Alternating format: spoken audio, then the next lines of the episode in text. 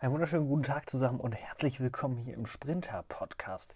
Da ist auch schon die nächste Episode. Heute geht es um den Komfort-Check-In beziehungsweise um den Mythos Komfort-Check-In, denn da sind immer noch sehr, sehr viele Mythen im Netz unterwegs und da möchte ich einfach mit euch einmal kurz drüber sprechen. Ähm, also ich werde da so ein bisschen durchgehen, was ist der Komfort-Check-In, werde ich nochmal erklären. Ich werde ähm, sagen, wie das Ganze funktioniert, was welche, welche Voraussetzungen man haben muss, um den Komfort-Check-In zu nutzen, ob da Personal eingespart wird und dann ähm, sind, glaube ich, auch alle Mythen am Ende beseitigt, weil das nämlich die folgenden, die letzten beiden Punkte sind die Dinge, die immer wieder durcheinander kommen in der Berichterstattung. Und da würde ich sagen, starten wir jetzt rein. Los geht's. So, starten wir rein in das Thema. Was ist der Komfort-Check-In? Der Komfort-Check-In ist ein Service der Deutschen Bahn, den man im DB-Navigator nutzen kann. Und zwar dazu, damit man quasi sich selber in den Zug einchecken kann und nicht mehr vom Zugbegleiter kontrolliert werden muss. Das Ganze gibt es aktuell nur im Fernverkehr und auch nur in allen ICE-Zügen der Deutschen Bahn. Und ähm, was muss man dafür machen, beziehungsweise erstmal welche Voraussetzungen muss man dafür haben?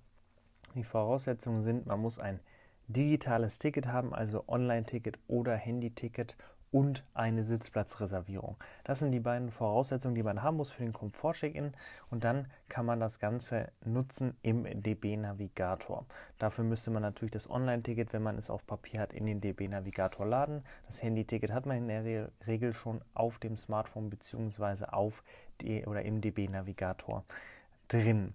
Und ähm, wie läuft das Ganze dann ab? Man geht in den Zug rein, beziehungsweise man steht am Bahnsteig, man sieht im DB-Navigator, alles klar, mein Sitzplatz, den ich reserviert habe, ist in Wagen 14. Dann stelle ich mich hin und äh, an den richtigen Abstand kann ich die Wagenreihung ja im DB-Navigator einsehen, steige ein, setze mich auf meinen Platz und checke mich also wenn ich dann auf meine Reise gehe im DB-Navigator, kann ich eben den Punkt Komfort-Check-In anwählen und dann werden mir nochmal die ganzen Daten angezeigt, welchen Sitzplatz habe ich reserviert, in welchem bin ich im richtigen Zug und so weiter.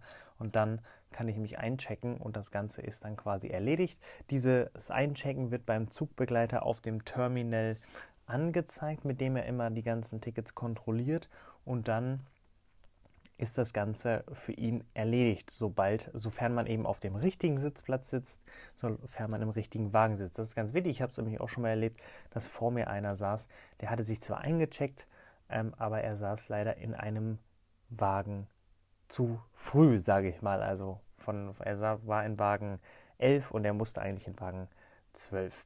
Deswegen ähm, immer noch mal genau darauf achten, wenn das auch noch mal aufploppt und so weiter, dann das Ganze noch mal entsprechend kontrollieren. So, das war jetzt, was ist der Komfort-Check-In und wie funktioniert der Komfort-Check-In? Und ähm, jetzt gehen wir mal über zu dem Thema, wird dabei eigentlich Personal eingespart? Wird dabei Personal eingespart? Das ist immer die ganz heiße Frage, wenn es um solche Dinge geht. Und ich sage es, glaube ich, jetzt mittlerweile schon zum hundertsten Mal, nicht hier in diesem Podcast, aber schon generell zu dem Thema Komfort-Check-In.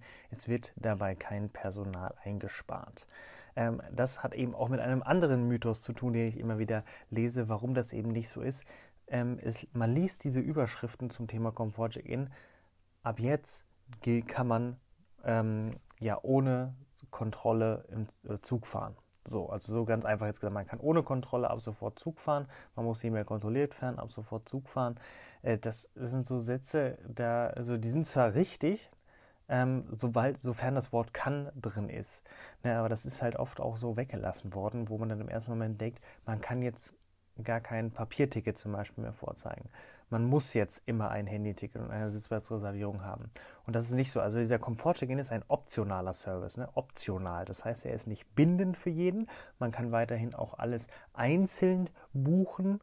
Ne? Also man kann weiterhin ein Handyticket buchen ohne Sitzplatzreservierung. Dann kann man den Komfort-Check-In eben nicht nutzen und so weiter.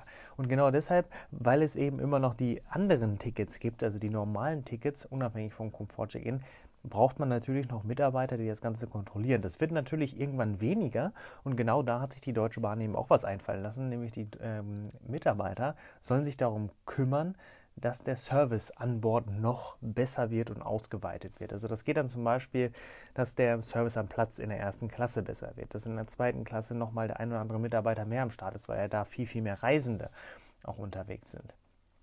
Darum geht es und dass generell der Service am Kunden weiter verbessert wird. Das sind so die, die, die Gedanken ähm, dazu, beziehungsweise auch die festen Fakten dazu. Meine Meinung, ähm, ich finde es sehr, sehr gut. Ich konnte es auch schon testen, den Comfort Check-In. ein sehr, sehr cooles Feature. Ähm, ist aktuell immer noch in der Beta-Phase, auch wenn es schon auf alle ICE-Züge ausgerollt ist. Jetzt seit den letzten anderthalb Monaten. Aber ähm, es kann immer noch an der einen oder anderen Stelle zu Fehlern kommen, aber man ist ja immer abgesichert. Also wenn da jetzt mal der Comfort Check-In nicht funktionieren sollte, was in ganz, ganz wenigen Fällen übrigens passiert, dann ähm, ist man immer abgesichert. Und grundsätzlich finde ich es gut, wenn man so Weiterentwicklungen betreibt ne? und vor allen Dingen, dass man es halt optional anbietet und nicht als bindend für alle, die jetzt ein Handyticket haben. Ganz spannend wird es auch noch aus meiner Sicht, wenn dann die Bahncard 100 Kunden ähm, hinzukommen, was aktuell eben noch nicht möglich ist, weil das eben noch keinen Sicherheitsstandard erfüllt.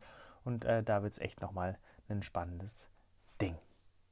So, das soll es gewesen sein zum Komfort-Check-In. Wir haben darüber gesprochen, was der Komfort-Check-In ist, wie er funktioniert und dann den Mythos aufgeklärt, ob Mitarbeiter eingespart werden und so weiter und dass eben in der Presse das ein oder andere Mal eine falsche Aussage halt auch drinsteht oder der Eindruck erweckt wird, dass man ab sofort nur noch den Komfort-Check-In nutzen kann. Euer Feedback interessiert mich natürlich ganz dringend und zwar, wie findet ihr den Komfort-Check-In, wenn ihr ihn schon genutzt habt oder was haltet ihr grundsätzlich von diesem Service. Das würde mich einfach interessieren. Schreibt es mir ähm, entweder über, Kontakt, über das Kontaktformular auf ähm, meinem Blog, der bloggendebahner.de. Unter Kontakt kann man das Ganze entsprechend einsehen, ist auch in den Shownotes verlinkt. Oder ihr schreibt mir einfach über meine Social Media Kanäle. Da gibt es Instagram, Twitter, Facebook, Snapchat und äh, auch YouTube. Ähm, auch wenn ich YouTube nicht zum sozialen Netzwerk zähle. Das soll es gewesen sein von meiner Seite. Bis zur nächsten Episode. Macht es gut. Ich freue mich, von euch zu hören. Euer Tim.